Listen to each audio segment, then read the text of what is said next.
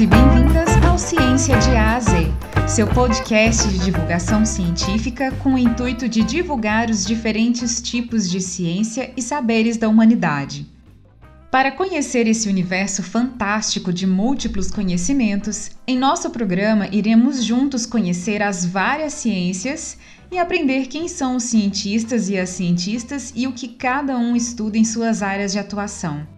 São muitos saberes que a humanidade possui, são múltiplas formas de aprender e descobrir o mundo. Vamos juntos nessa jornada de conhecimento. Uma ciência que salva vidas. A medicina é muito mais do que o seu médico com um martelinho checando seus reflexos. É muito mais do que aquele exame de rotina para manter a nossa saúde em dia. A medicina é também uma área da ciência, e para tal é um mundo de pesquisa um mundo completamente associado com a saúde humana, o um mundo da pesquisa focado em melhorar e salvar vidas. Neste episódio, conversamos com dois médicos que também atuam na pesquisa científica, e eles conversam com a gente sobre vários aspectos dessa área da ciência, fundamental para o ser humano. O médico Igor Kleber, professor da Universidade Federal de São João del Rei, no campus Centro-Oeste Dona Lindu, e a médica Bárbara Magalhães Viola, mestranda na Fundação Oswaldo Cruz conversam com a gente sobre vários aspectos na pesquisa em medicina. Vem com a gente aprender mais sobre pesquisa científica na medicina. Eu sou Diego Santana, seu host nessa jornada de conhecimento.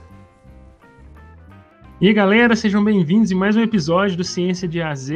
E hoje a gente vai falar de uma ciência super aplicada no nosso dia a dia também, né? E por incrível que pareça, nós, como cidadãos, às vezes não pensamos no médico como um cientista, né? Ou quem atua na área da medicina como alguém que faz ciência também, né? Já pensou que nós podemos ser as cobaias do nosso médico consultando a gente, né? E para tirar um pouco dessas dúvidas, falar como é que é a medicina, falar um pouco dessa área da ciência aí tão velha, né? Na história da sociedade, mas que está sempre se modernizando e depende muito de uma modernização para a nossa vida ficar melhor, né? E para falar sobre medicina, a gente vai conversar com, a, com o Igor e com a Bárbara. E sejam bem-vindos ao programa. Obrigado demais pela participação no Ciência de AZ. E para começar, eu queria que vocês se apresentassem. Quem que é o Igor? Quem que é a Bárbara? Como é que vocês se tornaram médicos, né? Falar um pouco aí da sua formação. Como é que vocês chegaram nessa área da pesquisa? Como que vocês chegaram na medicina? Muito obrigada pelo convite, Diego. Boa tarde para vocês. Então, é, eu sou a Bárbara, eu sou formada em medicina pela Universidade Federal de São João del Rei, lá em, Divinópolis, me formei em 2015. Durante a graduação, na verdade, eu tive pouquíssimo contato com pesquisa, é, mas a gente tinha uma disciplina obrigatória que fazia a gente trilhar uns caminhos aí é, na pesquisa. O Igor é professor dessa disciplina agora, né, Igor? Olha só. E, e foi o meu primeiro contato, assim. É, Curiosamente, nos cursos de medicina, isso tradicionalmente não é obrigatório. O nosso curso ele, ele tinha essa particularidade. E aí, depois de graduada, eu fiz uma residência, que é uma especialização né, na área de medicina de família e comunidade. E dentro da residência, eu comecei a sentir falta de um, de um arcabouço mais teórico, de um contato maior com a academia mesmo. E aí, eu acabei, depois da residência, entrando no mestrado. eu, eu, eu ainda sou mestranda, então eu não sou uma pesquisadora super experiente, não, mas estou aqui querendo ajudar no que eu puder para o pessoal. E aí, é, na residência, a gente teve, tem um contato maior com uma parte específica da medicina que se conecta muito com a pesquisa, que é um, um, termo que hoje em dia todo mundo conhece por causa das últimas repercussões aí, que é a tal da medicina baseada em evidência, né? E mais para frente a gente pode conversar um pouquinho sobre isso. E foi a partir daí que eu percebi que realmente é muito difícil a gente estar tá na, na, na, medicina, estar tá na área clínica sem se conectar com, com a pesquisa. É isso aí. Eu também queria agradecer o Diego pelo convite. E, bom, eu sou o Igor Cabral, né? Sou médico também, form, também formado pela Universidade Federal de São João del Rei, aqui em Divinópolis. Né? Eu e a Bárbara não somos da mesma turma, mas a gente se formou praticamente na mesma época. É, seguimos um caminho bem parecido, né? Eu comecei a mesma residência que ela fez, eu acabei não finalizando a residência, eu paralisei no primeiro ano da residência medicina de família e comunidade. Né, tem especialização em preceptoria e hoje eu sou professor da Universidade Federal de São João del Rei, no campus que eu me formei, né, na área de medicina de família e comunidade. E eu tenho uma história, um histórico já com, com pesquisa desde a graduação. Né? Eu comecei, eu fiz iniciação científica praticamente todos os anos da graduação, sempre na área de. Eu comecei com um pouco de área básica, depois acabei migrando para atenção básica, né? estudos de atenção primária, né? do SUS, né? trabalhar com SUS e atenção primária. Estou nela até hoje. Né? Assim, hoje eu, eu trabalho com pesquisas relacionadas à atenção primária. Hoje, minha pesquisa é mais voltada para a Covid, acho que todo mundo vai falar um pouquinho sobre isso depois né, eu sou mestrando, né, eu estou finalizando meu mestrado esse ano aqui no Programa de Ciências da Saúde aqui da Universidade Federal de São João del Rei. Nesse caminho, assim, eu acho que eu percebi, eu tomei gosto pela pesquisa, pela área da ciência, assim, de, de trabalhar com isso bem cedo, né, assim, por conta de curiosidade mesmo. Sempre quis participar. Eu tenho, tinha uma vontade de seguir carreira acadêmica, assim, já há bastante tempo, né, assim, dentro da medicina isso não é muito comum, né, assim, médicos não querem ser professores, né? E eu tomei essa decisão, às vezes, talvez até antes de me formar, né? Que um dia eu queria ser professor. Acabei virando professor até muito cedo, assim. Não achei que fosse tão rápido virar professor, né? Eu achei que eu fosse fazer mestrado, doutorado, depois acabar é, indo para docência. Mas eu entrei muito cedo, né? Hoje eu dou aula e, e faço mestrado, né? E eu sou professor, né? Hoje, inclusive, participei e vou participar de mais uma banca dessa disciplina que a, que a Bárbara falou, né? Que é, uma, é um programa de iniciação científica da grade do currículo de medicina. Então, onde os alunos têm esse contato progressivo, né? Desde o quarto período, terceiro, terceiro período, quarto período, até o décimo período, onde eles apresentam um TCC de forma obrigatória. Então isso também me incentivou bastante, apesar que o meu pique não foi muito legal, não funcionou muito bem, mas eu sempre gostei, eu sempre trabalhei com essa pesquisa, principalmente na atenção primária, e estou aqui hoje, né? Assim, hoje esse interesse pela medicina baseada em evidência também, né? A medicina de família ela traz muito isso. Então, assim, você trabalhar sempre com a melhor evidência para que você possa tratar seu paciente, orientar seu paciente com a melhor e mais confiável informação que você tem de acordo com o que a ciência nos diz. Então, juntando isso tudo, né, estou aqui eu hoje. Né, assim, não pesquisador, a Bárbara falou, não sou um pesquisador experiente, mas trilhando um caminho aí para futuramente me tornar realmente um pesquisador onde eu consiga passar isso para frente, né, poder ensinar aos meus alunos o que eu aprendi durante o meu, a minha trajetória.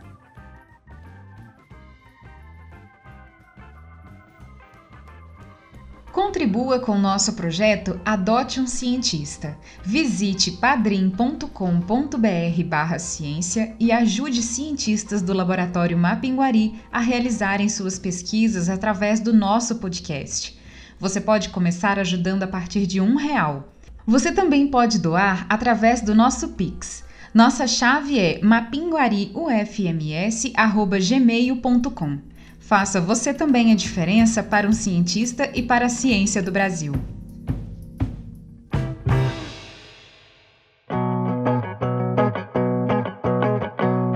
Vocês passaram muito tempo já na graduação, né? A gente pode falar isso no finalzinho lá, o, a formação do médico, né? Porque como graduação, ela é uma coisa meio diferente das outras, né? Muito mais tempo, tem uma obrigatoriedade da residência depois, né? A gente pode discutir sobre isso aí, mas eu tô vendo vocês dois falando assim, ah, eu não sou um pesquisador tão experiente, mas já lidam com isso desde o primeiro dia de aula, né? Então, eu discordo um pouquinho de vocês, porque a gente vai falar também, porque a medicina é um negócio muito prático, né? Por mais que você tenha uma base teórica gigantesca, você tem que ter uma, um diagnóstico, você tem que pensar muito sobre isso, né? E o que me remete à minha segunda pergunta, o que me traz para minha segunda pergunta, né? Que às vezes a gente não pensa na medicina como uma área da ciência, a gente pensa como uma coisa do cotidiano, né? De ir no dia a dia, de ir no médico, de rotina, fazer um exame, se consultar, né? A gente não entende, né? ou pelo menos muita gente não entende que o médico também ele é um pesquisador, né? Mesmo que não está atuando numa instituição de pesquisa, né? Mesmo que dentro do seu consultório, na clínica, ele tem que se atualizar para lidar com seus pacientes. Então, surgiu uma doença nova, né? A gente está com uma agora aí, que tem um ano que a gente sabe dela, né? Um ano e pouquinho. O médico ele tem que ir atrás para saber como curar essa doença, né? Ou lidar, tratar ela. Então a gente pode dizer que todo médico ele é um pouco pesquisador? Ou pelo menos deveria ser? Eu acho que sim, Diego, sim. Eu acho que a Bárbara também deve concordar comigo, porque é, a gente sabe que muitos talvez não, não consideram isso tão importante, assim, sabe? Eu acho que se basear pela ciência e considerá-la ela acima de tudo, né? Claro que é, é, é, a experiência de um profissional ela conta muito, mas ela não deve ser é, é, é o ponto de partida para você poder tratar um paciente, observar um paciente. Né? Então, igual você falou da Covid, né? a gente está numa uma doença nova, onde tudo está sendo descoberto há pouco mais de um ano. Então, nunca se falou dessa doença. Aí vem essas questões, né? O que, que vai tratar, o que, que vai prevenir, como é que você vai evitar complicações, como é que você vai é, evitar desfechos favoráveis como óbito ou né, sequelas de internação prolongada. Isso tudo tá, muita coisa ainda, tem, ainda está sem resposta. Né? Então, mas a gente vê para trás, assim, a gente também teria, tinha essas dificuldades com outras doenças. Né? Quando surgiu o HIV, por exemplo, ninguém sabia tratar HIV, as pessoas padeciam dessa doença. Hoje, hoje não, HIV não tem cura, mas as pessoas convivem com essa doença de maneira normal. Né? São pessoas que têm um tratamento adequado. Isso graças à ciência que descobriu tratamentos efetivos, seguros, né? que trazem um conforto e uma qualidade de vida para esses pacientes. E eu acredito que a Covid vai ser a mesma coisa. Só que nós, o que nós temos que ter, eu acho que a responsabilidade que o médico tem né, pensando aí que um, um, médico tem essa responsabilidade de um cientista, de um pesquisador, né, eu não, eu não atuo, por exemplo, eu não vou para um laboratório fazer um teste de uma droga nova, de uma vacina nova, não participo dessas pesquisas. Mas eu estou com o paciente ali na minha frente. Ele precisa de um cuidado, ele precisa de, um, de uma orientação ou de um tratamento que seja. Né? Então, se eu não me basear no que os pesquisadores e cientistas estão me, me fornecendo como informação de qualidade, segura, né, eu acho que eu estou ferindo né, um, um, talvez até a ética, assim, um pouco da ética, aquela questão do. A gente fala muito de. Né, a gente tem um termo muito legal que eu gosto muito, que é um termo em latim, que é o primo non nocere. Né? Primeiro, a gente precisa não gerar danos ao paciente. Então, a gente precisa ter uma segurança para orientar esse paciente. O que, nos, no, o, o que nos dá segurança é a boa evidência científica. Né? E isso, a boa evidência científica se extrai de bons artigos, de bons artigos metodológicos, de bons estudos, né, bem, bem construídos, bem delineados, bem, bem é, é, apresentados, né, de forma clara. Então, acho que sim, a nossa prática diária é uma ciência, sim. Não tem como a gente não trabalhar o tempo todo com a ciência. Né? O tempo todo a gente precisa estar se reciclando, né, lendo uma, um guideline diferente, né, um, um, um orientações diferentes, um artigo diferente, para que a gente se baseie e consiga conduzir a nossa, a nossa, nossa, nossa vida profissional diária. Né? Então, todos os dias a gente precisa fazer isso. É um, é é um exercício né, de, de, de boa conduta médica. Né? Então, eu fico, eu, às vezes eu fico triste assim, de ver alguns colegas meus né, que desconsideram algumas informações e acabam indo para um lado que às vezes é, ah, mas não vou fazer mal. Mas quem te garante que isso não vai fazer mal? É, você prescrever um tratamento que às vezes não tem uma evidência científica comprovada. Né? Ah, isso não vai fazer mal. Quem garante que isso não vai fazer mal? Então, assim, é, é, a gente precisa ter essa responsabilidade, essa ética profissional, de que, primeiro, a gente precisa proteger o nosso paciente né, e conduzir aquele caso, seja qual for, no caso Covid, a gente vai conduzir esse caso baseado no que a gente tem de concreto e não de achismo. Né? O senso comum a gente tem que ignorar. O senso comum vale para as pessoas leigas. Nós não podemos nos guiar pelo senso comum, a gente tem que se guiar pelo que a ciência nos diz, naquela segurança que ela nos passa, baseado numa, numa, numa conduta né, que seja apoiada por uma boa evidência científica.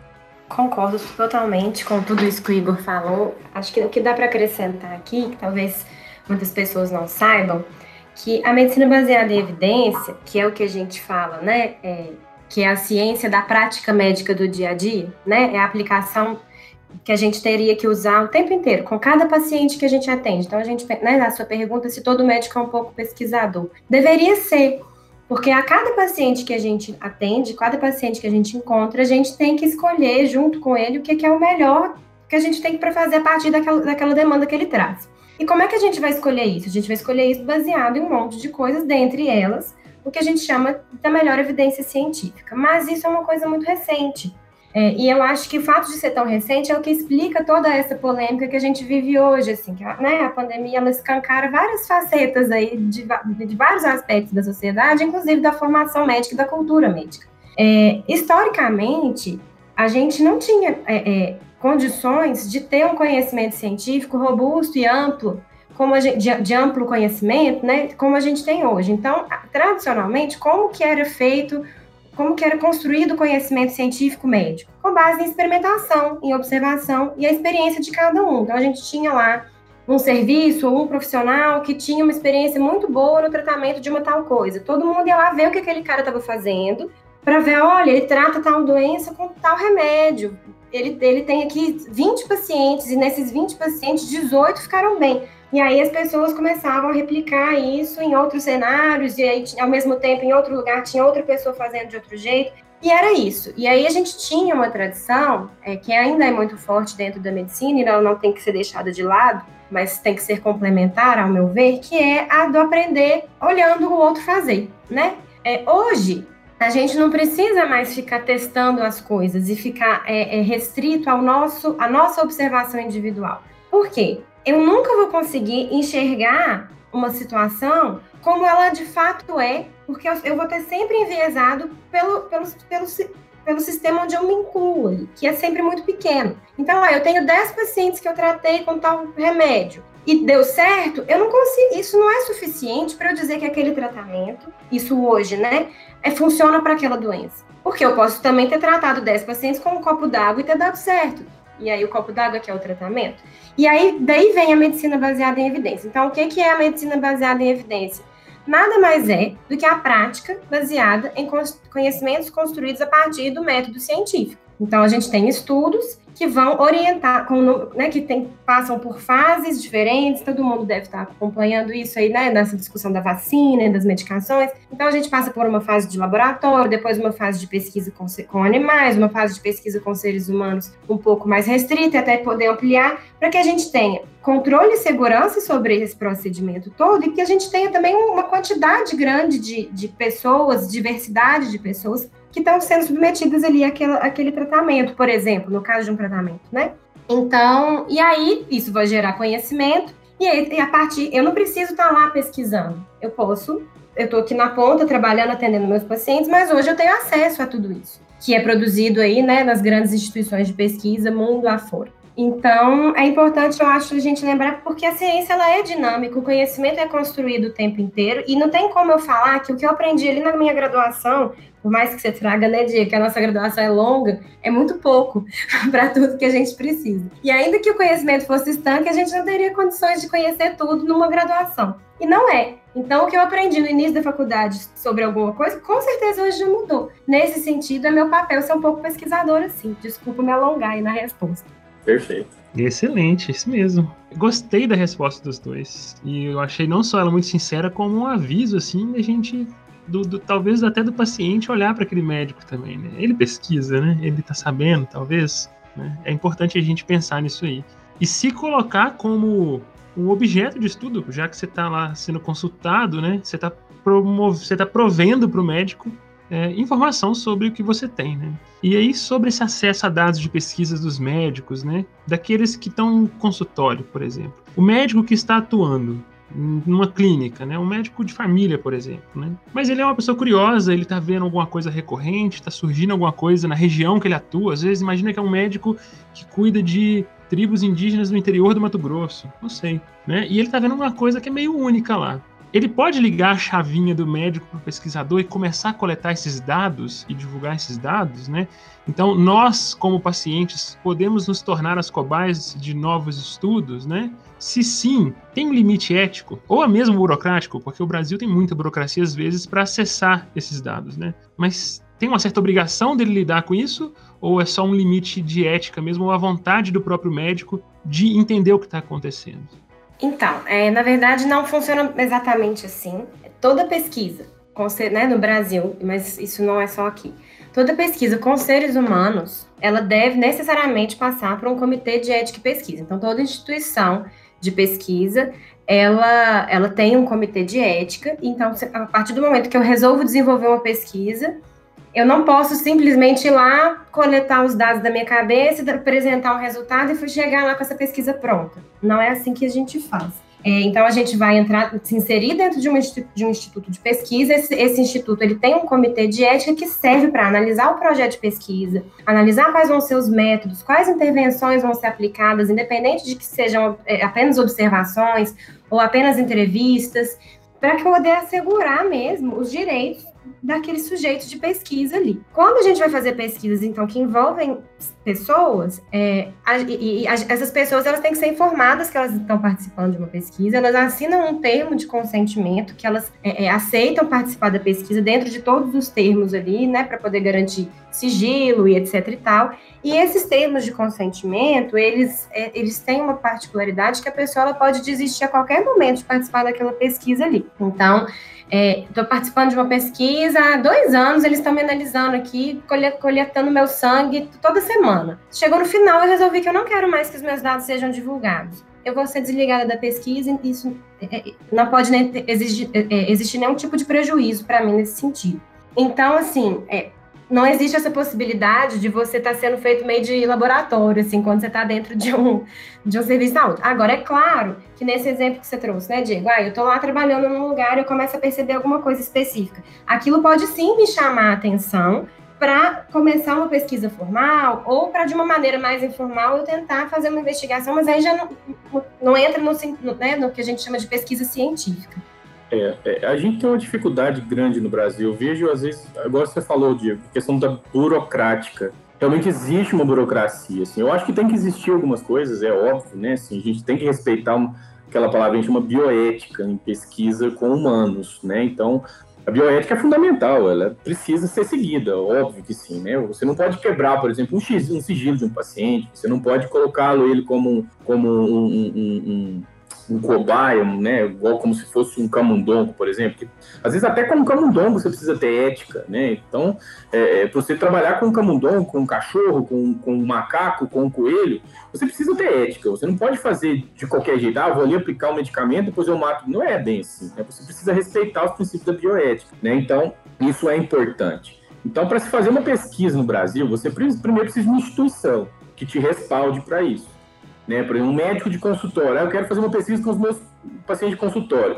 Ele vai ter uma certa dificuldade, ele vai precisar de uma instituição, não uma instituição de ensino, mas uma instituição que tenha algum componente em pesquisa. Pode ser um hospital, né? às vezes até uma clínica, alguma coisa assim que tenha esse respaldo. Mas tem, temos essas dificuldades, né? Inclusive, né, muitos, é, é, é, muitas pesquisas com seres humanos elas hum, são, não são autorizadas a, a acontecer por questões éticas mesmo, né? Então, é, é, não é só querer, você precisa entender todo o processo, né? Você precisa fazer um cadastramento desse seu projeto, ele tem que ser muito bem delineado, a metodologia muito bem desenvolvida, né? Muito bem descrita. A questão do termo de consentimento é, é tem que existir, né? Todos, todos os pacientes eles entram como voluntários, então, hoje, agora no Brasil, a gente teve várias pesquisas de várias vacinas, por exemplo, né, que muitos brasileiros participaram como voluntários de estudos é, é, clínicos, né, de fase 1, fase 2 e fase 3 dessas vacinas que estão sendo aplicadas aqui no Brasil agora.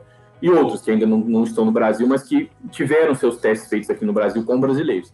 Né, e tudo isso é de forma voluntária, né? Eles passaram por todo um processo de autorização né, de comitê de ética, da Anvisa, né, também, essa, essa vacina tem que ser autorizada dessa forma. Então, assim, eu tenho uma perspectiva, né, que é uma perspectiva futura, né, para o meu doutorado, de fazer um ensaio clínico, né, um ensaio clínico randomizado, tal, duplo cérebro. Eu tenho essa intenção. Eu não sei se eu vou conseguir, porque muitos começam e desistem por conta da burocracia. Né? Você tem que provar um monte de coisa, você tem que, às vezes, a falta de financiamento é um entrave horroroso, porque é, é, é você não vai tirar o próprio do seu bolso, por exemplo, você vai desenvolver um site randomizado. Se você não tiver um auxílio de um órgão de fomento, né, de um, por exemplo, aqui em Minas Gerais, não, uma FAPEMIG, né, o Fundo de Amparo à Pesquisa do Estado de Minas Gerais, ou o próprio CNPq nacional, se você não tiver um incentivo para que você faça essa, desenvolva essa pesquisa, você acaba desistindo dela, porque são caros, é, é, tem um custo financeiro para isso.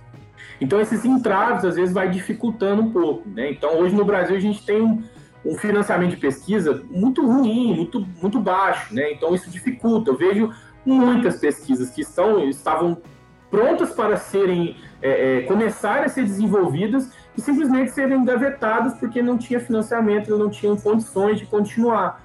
Né? Então, assim, eu espero muito que eu consiga, né? mas eu tenho esse receio de não conseguir. Né? E, então, é, tem essa dificuldade. Né? Assim, eu, o meu projeto de mestrado, por conta dessa pandemia, ele foi totalmente modificado. Eu mudei da água para o vinho, meu projeto. Né? E eu, inclusive, assim como muitos caíram, meu projeto caiu aonde? Na Covid. Não tem o que fazer. Porque assim, meu projeto era voltado para desenvolvimento de um software com alunos de medicina para ensino de epidemiologia e, e, e, e gestão de saúde. Eu vou aplicar isso em como? Os alunos estão todos fora da universidade, não tem como eu aplicar de forma presencial. Então tive que jogar tudo no lixo. No lixo não, foi guardado na gaveta, um dia, quem sabe, eu possa retirá-lo novamente. Mas mudei completamente por uma coisa que hoje em dia qualquer comitê de ética ele passa o olho falando, tudo bem, é Covid, vambora. É, existe um financiamento, né? O mundo inteiro só fala de Covid, só quer saber de Covid.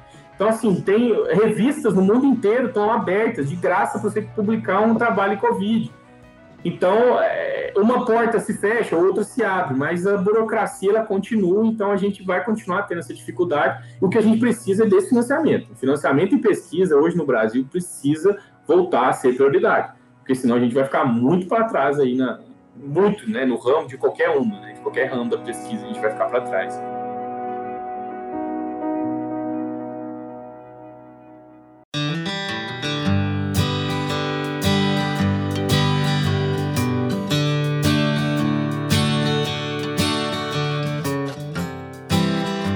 Excelentes falas, galera. E como você disse aí, né, já vou emendar para a próxima pergunta, então, porque é impossível realmente a gente não entrevistar dois médicos aqui e não falar do que está acontecendo no mundo hoje, né? A gente vai datar esse programa, mas não vejo problema nenhum nisso, né? Porque Covid-19 está aí, está na nossa porta e o Brasil a gente está penando para conseguir passar por ela, né? Espero, espero que consigamos logo, né? Mas está acontecendo. E muita gente às vezes não entende que a Covid, além de ser, que é o pior de tudo, né? É uma doença que acomete muita gente, né? Mas ela está influenciando o mundo. E o mundo da pesquisa também, né? Então, como que isso está influenciando, além dos hospitais, além da porta do hospital, né? Que tá. Muitos colegas de vocês eu vejo na lida, na luta com essa, com essa pandemia, né? Mas na, na parte científica também, né? Eu vejo que você acabou de falar, Igor, que a produção acadêmica, as pesquisas, os projetos eles estão se voltando, os financiamentos estão se voltando para a Covid, né? Então eu acho que talvez a Covid está trazendo também um, eu não diria um problema, né, mas um desvio ainda, um desvio de foco, talvez, um desvio na produção e na pesquisa acadêmica no mundo, né? Porque está todo mundo focado no Covid, né?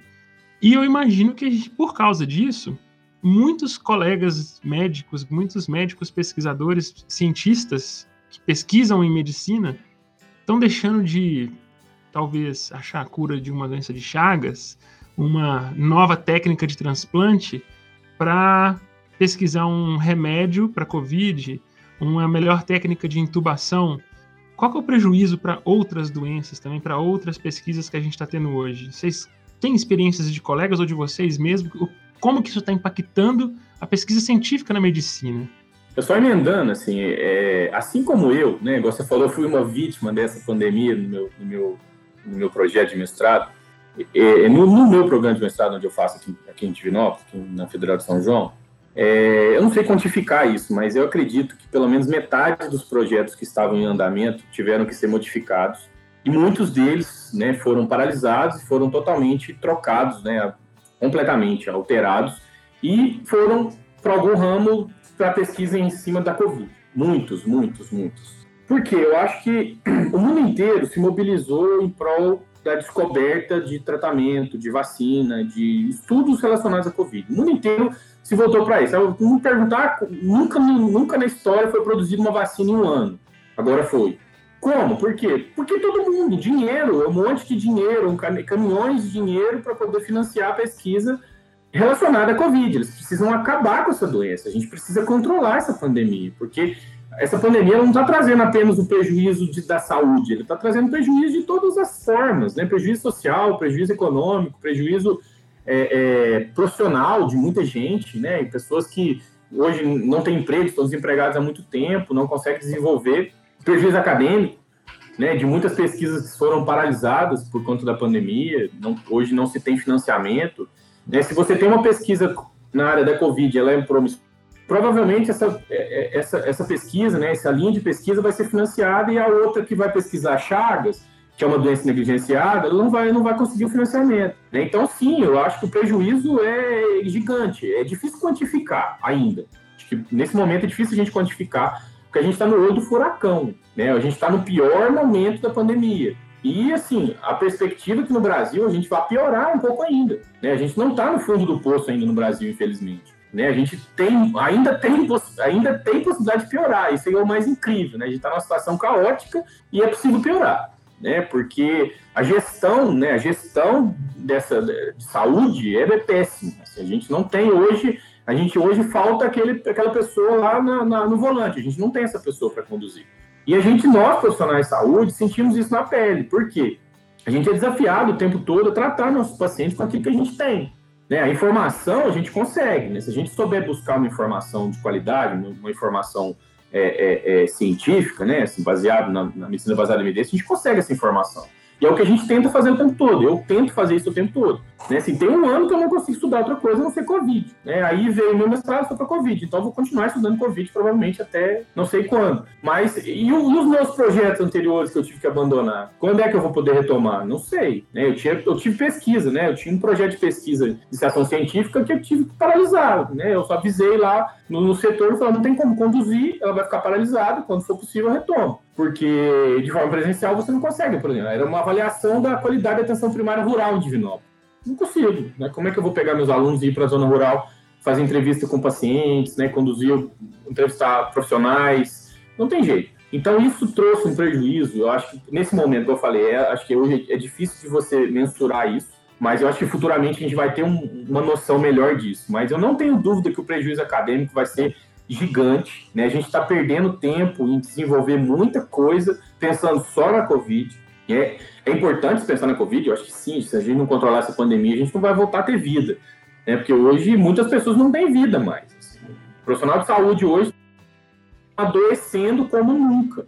Né? Porque a, estrutura do nosso sistema de saúde não está suportando mais essa condição que tem de pacientes graves e leves também, mas é, o, o número de pacientes contaminados é muito grande. Então, isso sobrecarrega o sistema de saúde, sobrecarrega os profissionais e aqueles que têm essa, essa visão dupla, né, tanto da, da, da parte assistencial quanto da parte acadêmica, sofre duas vezes, né, que é o meu caso. Assim, eu é, estou nos dois, dos dois lados e sendo atacado dos dois lados, porque eu sou cobrado na assistência para fazer aquilo que as pessoas acham que é certo, né, que na verdade eu tento fazer o correto, mas eu sou cobrado para fazer aquilo que o senso comum diz aí na, na, na, na rede social, etc.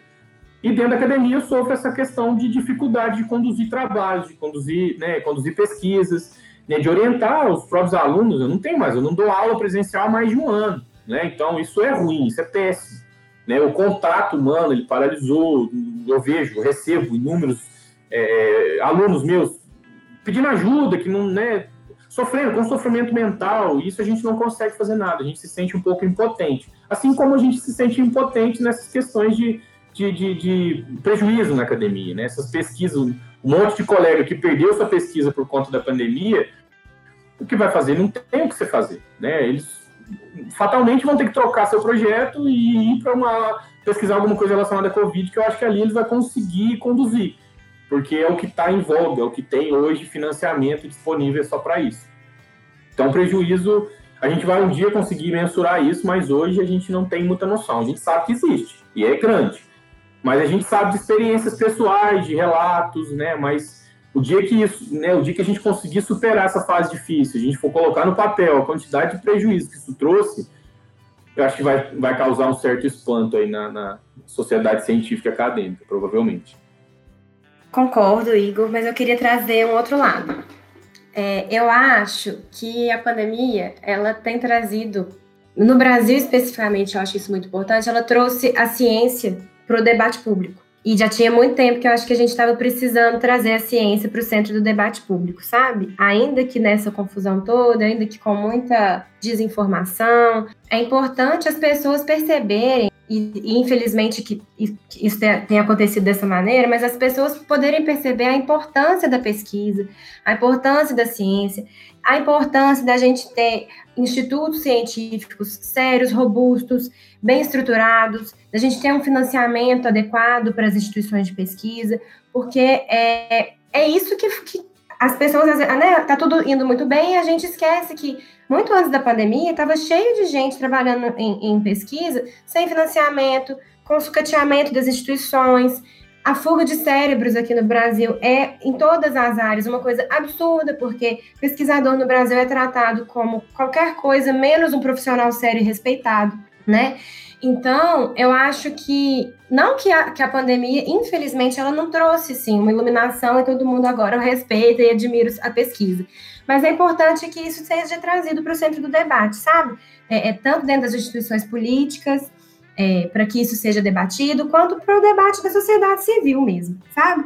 Por um outro lado, é óbvio, é, é, a gente também, a pandemia ela trouxe outros debates que deixam a gente um pouco assustado, que são coisas que a gente já pincelou aqui em outros momentos, né? Da gente ver como que é, a, a, as deficiências da formação profissional mesmo, das pessoas da área da saúde, é, a dificuldade que a população em geral tem de, de, de entender e de, de é, é, receber informação, assimilar essa informação, é, isso tudo ficou muito nítido assim com a questão da pandemia, né? Então, como que a nossa linguagem ela não chega até o público, né? Isso, a gente já via isso, é claro, o tempo, mas agora ficou muito muito óbvio porque as, as coisas estão mais escancaradas. Por um outro lado, eu acho que é interessante pensando no público-alvo aqui do, do, do seu público-alvo, né, Diego? É que a gente, a gente lembrar que, assim, é, a pesquisa em saúde, ela é uma pesquisa... É, é, difícil a gente colocar tudo num pacote só. A gente tem é, várias possibilidades de pesquisa em saúde, né? A gente tem o que a gente chama de pesquisa de bancada, que são as, as pesquisadores de laboratório, né? Aquele cientista lá, aquele estereótipo, né, do cientista que está lá colocando reagentes, etc e tal. E a gente tem as pesquisas clínicas, que o Igor falou um pouco da experiência dele, né, do desejo de fazer um ensaio clínico e tudo mais, que são essas pesquisas com pessoas, né, que aí a gente vai ou testar um medicamento, ou a gente vai fazer entrevistas, etc. E a gente tem a humanas da medicina, né, que são as pesquisas da epidemiologia, da saúde pública, é, da saúde coletiva, enfim. São formas de pesquisa, são áreas da ciência muito diferentes entre si, mas que estão todas dentro da área da saúde, né? E aí você não precisa ser médico para trabalhar com isso, mas são possibilidades é, em, em, qualquer dessas áreas. E aí a gente tem que é, alguns tipos de pesquisa foram realmente impossibilitados pela pandemia, como o Igor trouxe, porque o mundo parou, né? Assim, ou deveria ter parado, pelo menos. Então, como é que você vai fazer a entrevista com pessoas no momento que você não deveria estar em contato com as pessoas? Então, independente de qualquer coisa, é, é não dá teve que se fazer todo um, um redesenho de muitos projetos de pesquisa. Se por um lado a gente começou a ter que pensar formas diferentes de, de, de acessar é, é, os nossos objetos de pesquisa, então, né, nunca ninguém estudava é, é entrevista é, remota em pesquisa. Hoje em dia, lá na minha instituição, existe uma disciplina, inclusive, para discutir como fazer é, grupos, grupos focais para pesquisa qualitativa, que é uma, um tipo de pesquisa, remotamente. É, como é a bioética da pesquisa é, por via remota? Então, um monte de, de novos conhecimentos que estão sendo gerados por causa disso. Não estou querendo trazer uma visão otimista e, e iludida do mundo, não, mas é para a gente pensar os dois lados também. E, por outro lado, claro, um monte de pesquisa foi redirecionado. O Igor foi uma vítima e eu fui uma agraciada, porque o meu mestrado só existe eu só estou nessa instituição porque tá, é, é, um edital específico para a Covid que eu entrei e eu só pude fazer porque está sendo remoto, porque a minha instituição é em outro estado. Então, assim, não é bom, preferi que não tivesse pandemia, obviamente, que nada disso estivesse acontecendo, mas acabou conseguindo trazer outras formas aí da gente se relacionar com os institutos de pesquisa, etc., que eu acho que é legal da gente lembrar também. Só rapidinho, eu acho que a pandemia, ela, ela escancarou muita coisa né? E esse, é, ela jogou na nossa cara um monte de coisa que a gente precisa. Esse debate, realmente, esse debate de, de método científico, ele tem que ser colocado mesmo. As pessoas não falavam disso, agora falam. Então, isso é, o, é, vamos dizer assim, um ponto positivo da pandemia, vamos dizer assim, né? É, claro, a gente tem inúmeros pontos negativos, mas realmente, acho que escancarou né, essas diferenças, né, essas modificações mesmo, assim, a, encurtou os espaços, né, a, a, a, gente usa hoje muita tecnologia, provavelmente há um ano atrás a gente não conseguiria fazer, um ano não, uns dois, três anos atrás a gente não conseguiria fazer uma conversa dessa, né, gente, isso não estava muito, não era costumeiro para a gente, e hoje é muito costume, a gente só faz reunião online, a gente só faz aula online, a gente, tudo online, prova online, é tudo online, sabe, e a gente teve que se adaptar. Eu achei bem legal. Eu até quero fazer essa disciplina que a Barra está fazendo, porque é difícil, né? Assim, é difícil você adaptar algo que você já estava acostumado para um modelo diferente. E a pandemia escancarou essas dificuldades que a gente tinha. Então a gente vai tá, estar tendo que se redesenhar, se redescobrir. Então acho que é um novo, eu acho que assim, vai existir para tudo, né? Agora falando, a gente está falando de ciência, acho que vai existir a ciência antes e depois da Covid né? Assim, com todos, né? Isso vai, claro, não é uma coisa tão simples, mas o que foi feito antes, o que era feito antes da Covid, não vai ser possível ser feito depois, né? Porque assim, a gente não sabe até quando a gente vai ter que manter um distanciamento, não sabe até quando a gente vai ter essas dificuldades de, de, de pesquisa presencial. Então a gente vai ter que se adaptar, porque senão a gente não vai conseguir fazer pesquisa nunca mais, né? Muitas delas, né? A gente não vai poder ficar pesquisando Covid para sempre. Precisa voltar a pensar em outras coisas, né? Então, é, foi bem legal a Bárbara ter falado. E a gente fica sempre com aquele pensamento pessimista, né? Querendo falar, não, tá, tá dando tudo errado, tudo errado, mas realmente eu acho que tem seus pontos positivos, eles têm que ser mostrados, eles têm que ser colocados no debate e apresentados para todo mundo.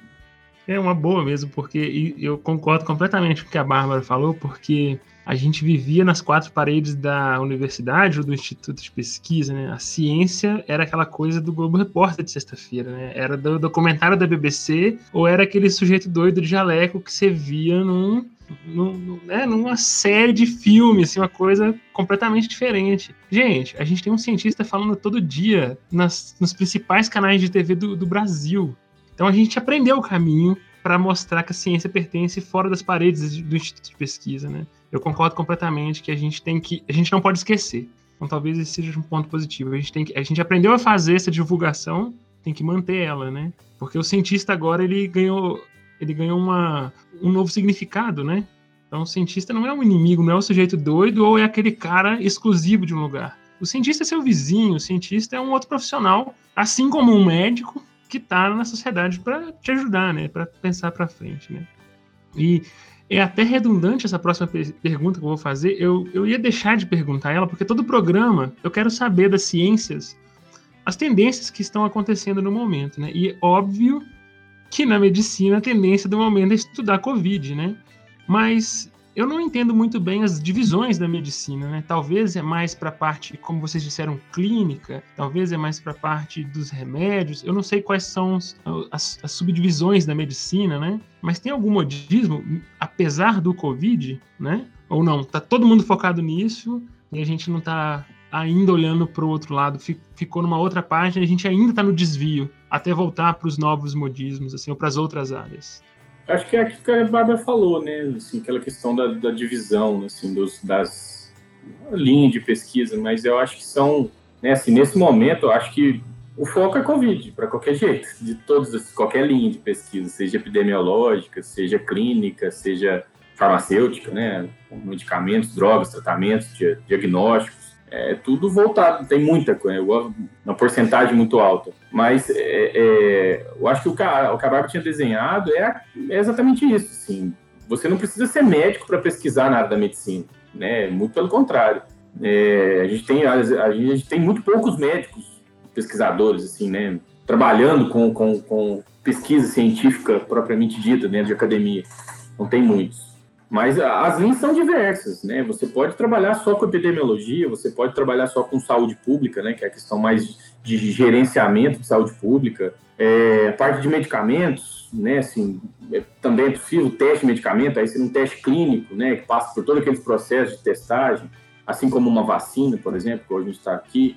E alguns trabalhos que não são exatamente direcionados para tratamento, diagnóstico ou alguma outra coisa, mas que está relacionado à questão de prevalência, incidência de alguma doença, né? E são questões de epidemiologia, né? Eu não sei se é exatamente isso que você queria saber, eu acho que a Bárbara talvez possa complementar, mas eu acho que é, é uma gama muito diversa, assim, né? Assim, não é uma coisa muito restrita, é algo muito amplo que você pode em diversas áreas, sendo ou não sendo médico, sendo ou não sendo da área da saúde. Eu conheço gente do direito que trabalha, né, que faz pesquisa na área da medicina ou na área da saúde. Né? Eu conheço engenheiros que trabalham com, com, com, né, com, com pesquisa dentro da, da, da área da saúde. Então, isso envolve, engloba uma gama muito grande, uma possibilidades diferenciadas, e isso não só relacionado à Covid, mas para outras coisas também. A gente está um pouco centrado na Covid, porque eu acho que a gente precisa entender ela de forma mais global e mais completa. Acho que é por isso que o interesse está em cima dela, mas eu acho que a diversificação dessa pesquisa na área médica, na área da saúde como um todo, ela é muito ampla e muito aberta, né, para qualquer tipo de pesquisador, de profissional que queira trabalhar com isso, né, trabalhar com pesquisa na área da saúde. É, assim, eu não tenho muito a acrescentar. Eu, é, na verdade, é, a gente tem os pequenos nichos de pesquisa, né? E aí, dentro daqueles nichos, tem os modismos, com certeza. Então, assim, ah, tem o pessoal que estuda atenção primária. E aí tem época que está mais em voga estudar alguma né, ah, implementação de atenção primária a partir de tal instrumento. E aí todo mundo pesquisa um pouco daquilo, aquele assunto se esgota um pouco. Ah, agora já pensando em outra coisa, ah, o pessoal da urologia está todo mundo estudando um tratamento tal para o câncer de próstata. Então, assim, dentro das sub-áreas, com certeza tem, tem tendências, né? Isso acho que acontece em qualquer área de pesquisa. Mas quando a gente fala em pesquisa em saúde, é muito difícil, porque, como a gente tem falado, é muito amplo, né? É desde o teste de laboratório para alguma coisa específica, até uma pesquisa de sistema de saúde, de política pública. Então, assim, não vou saber te falar. Acho que a primeira vez que está todo mundo precisando a mesma coisa, ainda que de pontos de vista diferentes, é agora. Muito bom. Então, talvez, né? não sei se vocês concordam com essa minha visão, que como a medicina ela é uma ciência totalmente para nos salvar, literalmente, ela talvez o modismo venha com a necessidade, né? Talvez do que a gente está precisando, né? Eu lembro que alguns anos atrás, como tinha, tem um monte de financiamento hoje tudo voltado para Covid. Alguns anos atrás era para Zika, né? Que quando surgiu e várias outras doenças que apareceram assim também. Então talvez a necessidade crie alguns modismos ou tendências na medicina, né? Mas isso é muito legal também. É bom poder contar com vocês.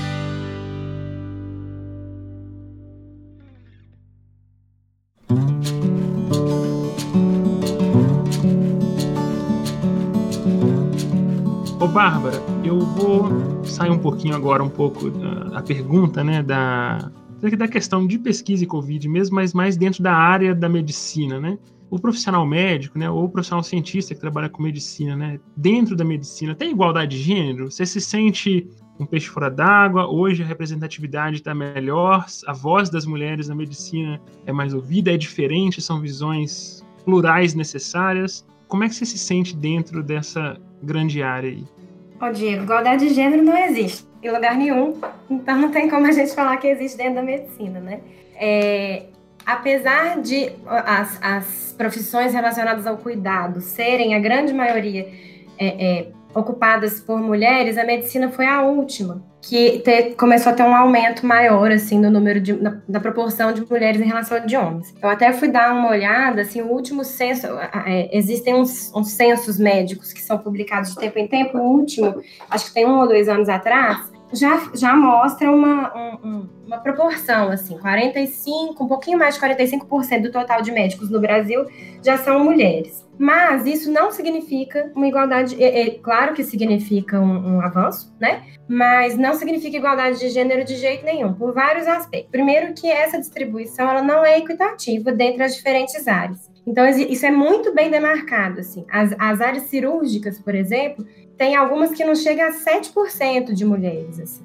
Quase todas as áreas cirúrgicas é, é, chega a menos de, de 15, 20% de mulheres. É, isso é uma coisa interessante para a gente pensar. Outra coisa interessante para a gente pensar: os cargos é, de liderança dentro das grandes, dos grandes hospitais, das grandes instituições, das instituições de representação, os conselhos federais, os conselhos estaduais, as sociedades de cada especialidade, porque dentro da medicina tem várias é, entidades representativas, assim. A maioria esmagadora é de homens, raramente você tem mulheres nesses cargos, e quando tem, isso é uma pesquisa recente, é, feita pelo próprio Conselho Federal de Medicina, quando você tem é, mulheres nesses cargos, geralmente estão relacionados a cargos de secretariado das instituições, cargos de chefia mesmo, de presidência, vice-presidência, diretoria das, das, das, sociedades. É raríssimo a gente ter, assim, dá para contar na mão, na história, quantas, quantas mulheres ocuparam esses cargos. Outra coisa que a gente precisa é, é pensar: existe uma desigualdade salarial brutal entre homens e mulheres médicos. É, o rendimento médio das médicas em relação aos médicos é de 70%. Então, os médicos, para cada 100 reais que o médico ganha, uma médica ganha 70.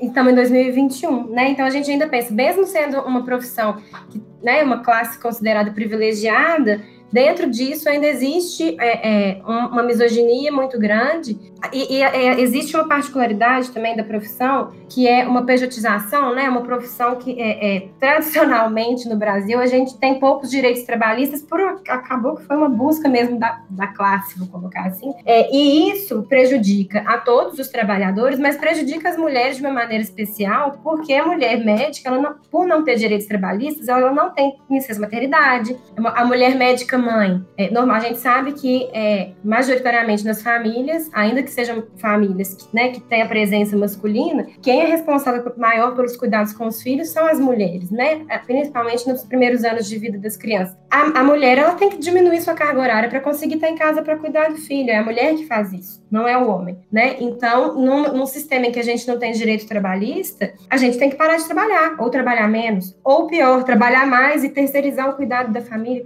o cuidado do filho e aí explorar uma outra mulher, né, que, que vai ser a pessoa que vai ocupar esse lugar. Então, de jeito nenhum, não tem equidade de gênero na, na medicina, no mundo, na sociedade, enfim.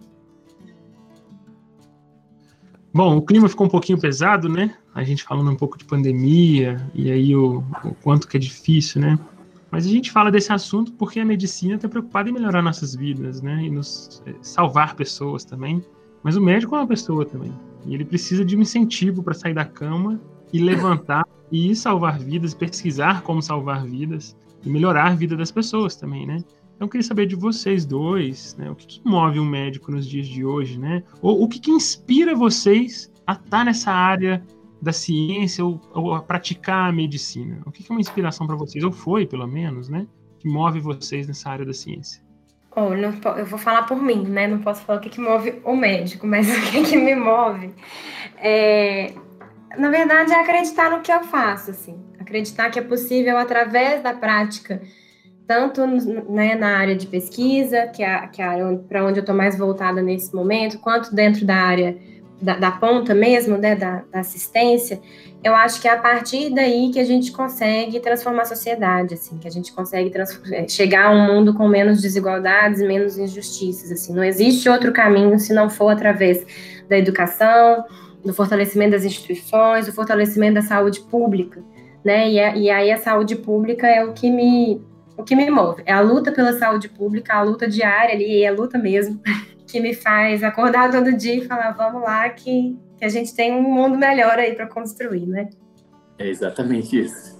Não, não, tem como fugir muito disso, né? Assim, é, acho que eu e a Bárbara temos uma linha de, de pensamento, né? De assim, ideias, ideais e perspectivas muito parecidas. Apesar de ter, ter tido uma, às vezes, uma formação acadêmica completamente diferente, né? Mas a gente acabou juntando a, a, as ideias e a gente tem um, um pensamento bem parecido e perspectivas, né, de um futuro bem parecido também. Então, o que me move, assim, eu acho que além da, da eu gosto, eu sempre tive uma paixão pelo cuidado, assim, eu acho que igual minha mãe fala, ah, você escolheu ser médico você era criança. Porque você fala que queria ser médico desde menininho, né? Assim, eu não sei porquê, eu não tive influência, não tenho médicos na família que pudessem me influenciar a ser médico. Eu realmente escolhi ser médico. Comecei uma outra graduação, larguei para fazer medicina depois, né?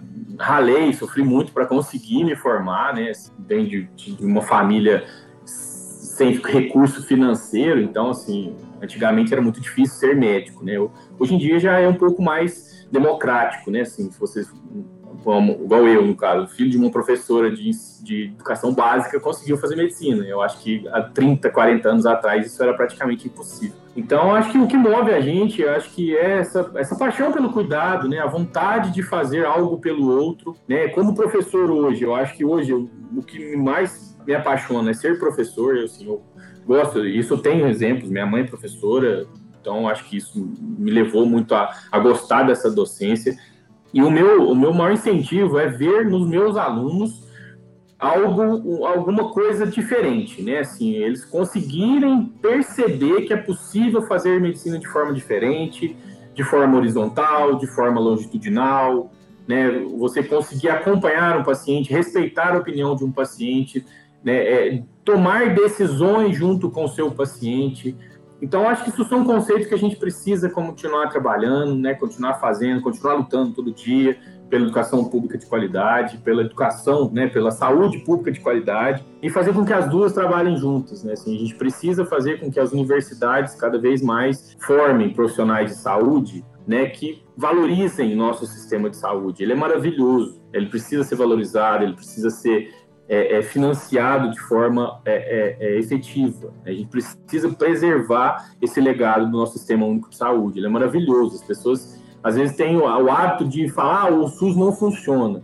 Funciona, e funciona muito bem, muito. As pessoas não sabem o quanto o SUS funciona. Ele tem deficiência? Tem. Qualquer coisa tem. Né? Qualquer plano de saúde tem inúmeras deficiências muito maiores do que o nosso sistema de saúde público. Então, se hoje a gente está né, com milhões e milhões de vacinas sendo aplicadas, é graças ao nosso sistema de saúde. Então, assim, quem vai superar, quem vai superar, talvez assim, conseguir diminuir o impacto da pandemia no Brasil é o SUS. Se a gente não tivesse o SUS, a gente estaria numa situação muito pior. Então, essa questão de valorizar o nosso sistema de saúde, valorizar a nossa educação, de, né, educação pública e fazer com que as pessoas que, que estão subindo agora, né, o nosso público-alvo desse, desse podcast, por exemplo, entender que é importante, é importante defender, é importante brigar por isso, porque isso é importante para a nossa sociedade de forma, assim, quase que a gente não consegue nem mensurar mesmo, assim, o tanto que isso é importante, mas é, é, quando a gente está ali na realidade, né, na ponta, na assistência ou na, na, na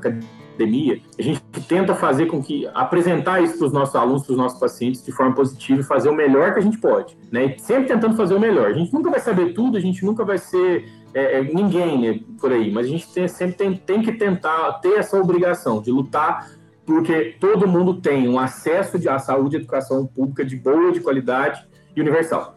Isso é fundamental. Muito bem, o SUS vai curar o Brasil.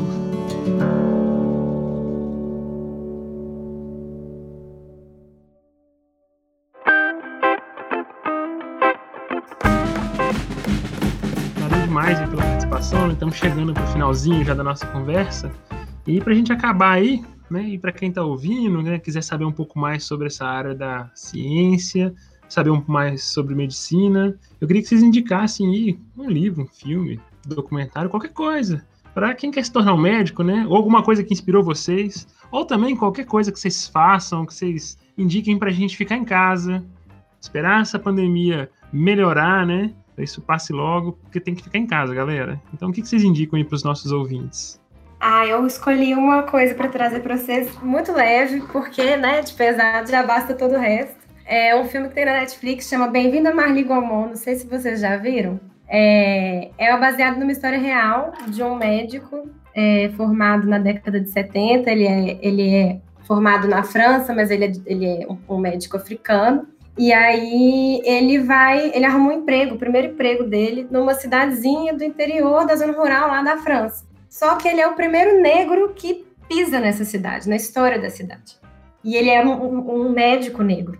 E aí vem o desenrolar todo da história, assim, que tem uma discussão muito bacana sobre o racismo, né, primeiro, antes de qualquer coisa, mas de uma maneira muito, muito leve, muito interessante, assim, e me lembra muito a prática da medicina de família, a, a medicina rural, que conversa muito com a, com a, minha realidade, com a realidade do Igor também, né? E é bem bacana, eu recomendo. Então é bem-vindo a Marli Gombo.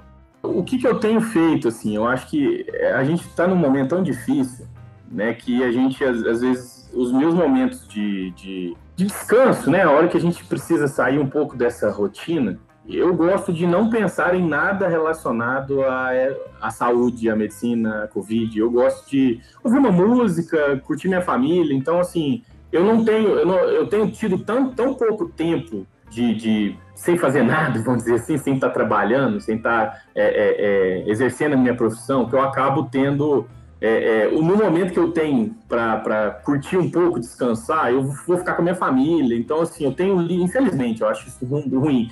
Eu tenho tanto tempo que eu não vejo um filme, tanto tempo que eu não vejo um, um documentário, tanto tempo que eu não consigo pegar um livro aleatório para ler, que, assim, hoje tá, é difícil para mim falar assim, o que, que você recomendaria? Eu acho que eu recomendaria descansar. Foge um pouco da realidade, né? Assim, vai a gente não pode ficar saindo de casa, mas vai curtir família, vai né, ver um filme, ver um documentário, ver, assistir, escutar uma música que seja, qualquer uma que você goste, até as que eu não gosto, assim. Eu gosto, eu, eu gosto, eu adoro rock and roll, adoro rock. Então eu vou, eu, eu ligo um rock, às vezes ligo um, né, um YouTube para poder escutar uma música, às vezes fazer uma comida, adoro cozinhar, então às vezes eu gosto de passar o tempo. E curtir minha família, né? O que eu tenho feito hoje em dia é, eu acho que o que eu recomendaria para as pessoas nessa fase difícil é essa, assim, aproveitem ao máximo tudo que você tem próximo de você, né? Porque a gente está passando por um momento onde as pessoas estão perdendo pessoas próximas, perdendo a saúde, perdendo a própria vida. Então, assim, aproveitem ao máximo as pessoas que estão do seu lado, a sua família, né? As pessoas que você gosta.